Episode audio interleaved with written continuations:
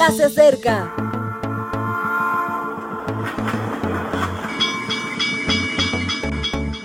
Partimos ya.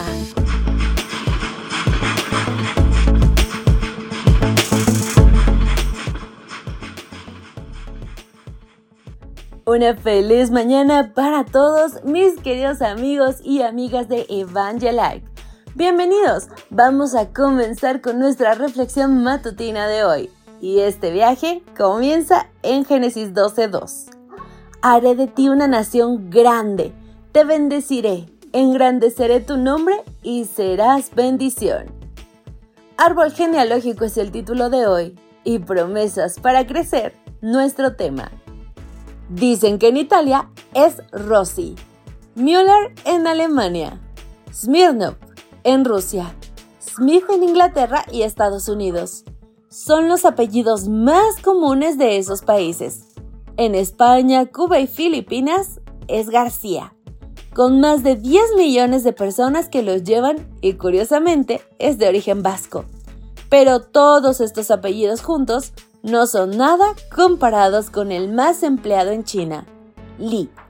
Más de 120 millones de personas poseen tal apellido en sus documentos. ¿Qué pensaría el antepasado de todas estas personas si hubiesen imaginado que serían multitudes? Se habrían sentido orgullosos probablemente. Un estudio de ADN realizado en Inglaterra en 2003 concluyó que un 8% de los hombres de 16 poblaciones asiáticas compartían un mismo origen. Se rastreó hasta llegar a un personaje muy relevante en Mongolia, Genghis Khan. Los relatos de su vida decían que había tenido cientos de hijos, pero nunca se hubiera pensado que el asunto llegaría tan lejos. Es muy probable que el tatarabuelo Li o el aguerrido Genghis Khan tuvieran condiciones físicas y sociales que les favorecieron en estas hazañas procreadoras. Pero ese, ese no era el caso de Abraham. Era un anciano sin patria, cansado, con una anciana y con pocas probabilidades de poseer una descendencia numerosa. La promesa de Dios podía parecer una broma de mal gusto, pero al Señor no le agrada jugar con los temas de familia. Y la promesa se cumplió. No es que muchas personas lleven el apellido Abrahanes o Abramson o Abramovich en este mundo. Tampoco podemos rastrear su ADN, pero sí que podemos constatar que su característica más sobresaliente se ha transmitido durante generaciones, su fe en Dios.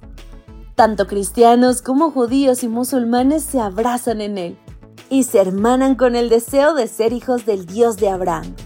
Lo más hermoso de la bendición divina es que el crecimiento de la familia de Abraham no solo sería en cantidad, sino en calidad. Serán una familia de tal calibre, de una naturaleza tan benigna y generosa, que se convertirían en bendición para todos aquellos que los rodeasen. Y la promesa de ser bendición nos ha acompañado durante siglos, porque nosotros, sus descendientes, debemos ser esa bendición para este mundo. No importa el lugar, ni la condición, ni el medio. Debemos dejar este planeta mejor que cuando lo encontramos. No importa el trato que nos den, ni lo que recibamos a cambio, ni siquiera si se lo merecen o no. Debemos ser personas de bien, gente de fe.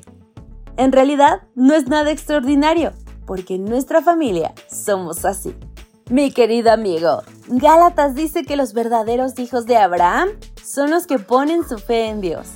Así que hoy tú y yo formemos parte de esa gran descendencia de creyentes, de fe, de amor, que viven y comparten las promesas de su Dios. Nos despedimos por hoy, que pases un maravilloso día. Gracias por acompañarnos. Te recordamos que nos encontramos en redes sociales. Estamos en Facebook, Twitter e Instagram como Ministerio Evangelike. También puedes visitar nuestro sitio web www.evangelike.com. Te esperamos mañana.